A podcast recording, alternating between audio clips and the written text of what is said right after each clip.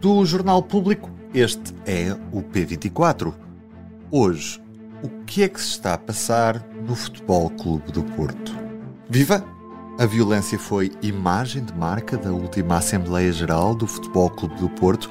A reunião dos sócios do clube terminou com agressões e insultos entre adeptos e queixas de silenciamento.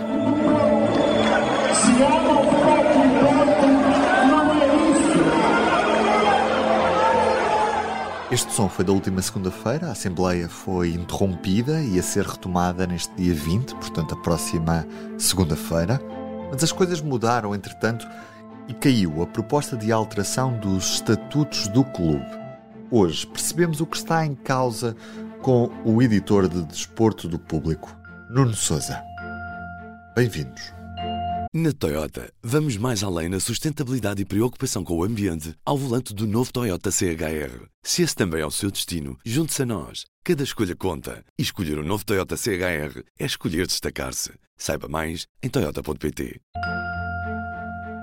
Nuno, o que é que estava previsto na revisão dos estatutos do Futebol Clube do Porto qual é que é a razão para agora esta proposta ser retirada? Entre os temas que prometiam gerar mais discussão entre os associados no que diz respeito a esta revisão estatutária, constavam essencialmente a mudança da data das eleições, que contava agora com uma abertura para se realizar até ao mês de junho, quando até à data um, se realizou sempre no mês de, de abril, uh, mas não era o único uh, potencial ponto de discórdia. Havia mais uh, três questões potencialmente polémicas. Uma que, que se prendia com o voto eletrónico, hum, a outra com a colocação de mesas de voto nas casas do Futebol do Porto, espalhadas pelo país e não só, hum, e uma última que tinha a ver com uma maior abertura à realização de negócios entre os membros dos órgãos sociais e o próprio clube.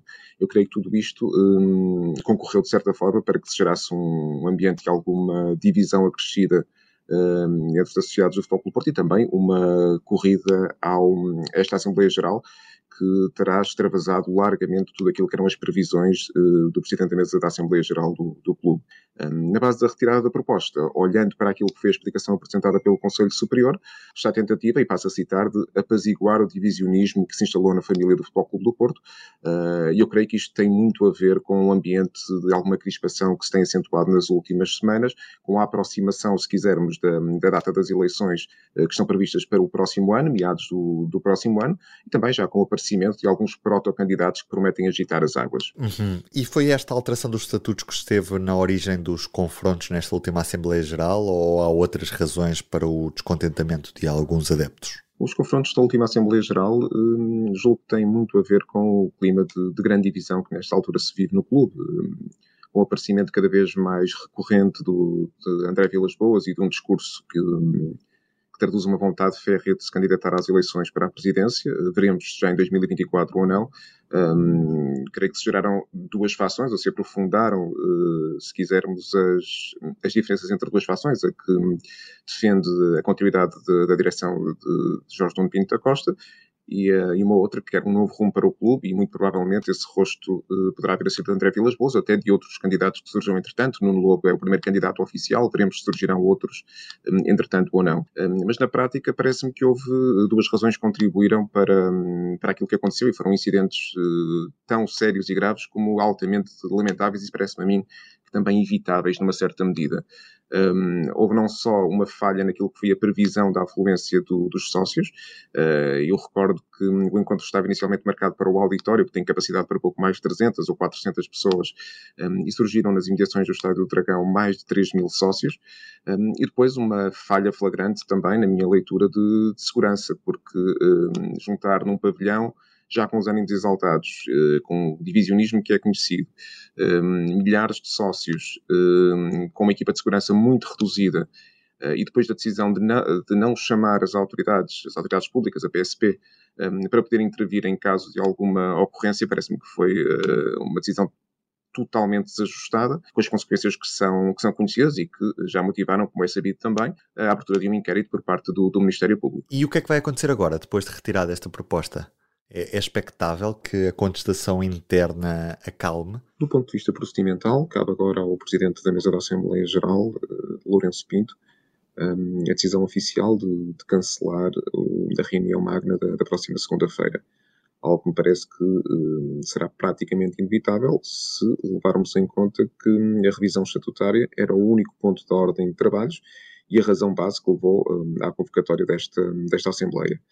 Eh, quanto à questão da contestação, eh, parece-me que é muito difícil que, pelo menos até ao próximo ato eleitoral, assistamos a um abrandamento desta tensão que existe entre duas fações diametralmente opostas, aquela que apoia incondicionalmente a atual direção, em concreto Jorge Nuno Pinto da Costa, e que pretende um Futebol Clube do Porto de continuidade, e uma outra que provavelmente se reverá num outro candidato, veremos se André Vilas Boas avança oficialmente ou não, porque para já apenas Nuno Lobo assumiu um, a vontade de se candidatar, mas que tem uma visão francamente diferente do futuro do Futebol Clube do Porto e que contrasta largamente com este período de menor fulgor que o, que o clube atravessa, não tanto do ponto de vista desportivo, porque apesar dos sobressaltos a equipa tem dado conta do recado, quer do ponto de vista interno, quer externo, mas mais no que diz respeito à sua uh, sustentabilidade financeira, e aí parece-me que, a, avaliar por aquilo que tem sido as opiniões de vários sócios na, na praça pública, uh, André Vilas Boas tem conseguido colecionar um capital de, de confiança e de adesão interessante, eh, pelo que me parece que hum, nos próximos meses eh, dificilmente assistiremos a um abrandamento deste clima de, de divergência que temos assistido. Obrigado, Nuno. E hoje, em destaque no público, está o facto do Tribunal da Relação de Lisboa ter validado há duas semanas como prova e-mails e outras comunicações apreendidas no caso das golas antifogo. Na prática, o Tribunal da Relação vem validar como prova e-mails de governantes que o juiz Ivo Rosa tinha tentado destruir. O processo das golas antifumo está em fase de instrução e estava à espera desta decisão para poder avançar. Agora, o debate instrutório deve realizar-se em breve e a juíza irá decidir se os arguídos vão ou não a julgamento. Ruben Martins nos seus ouvidos, hoje com o Nuno Souza, editor de Esporto no Público, Ana Marques Maia na música original. Da minha parte, é tudo por hoje. Até amanhã. O público fica no ouvido.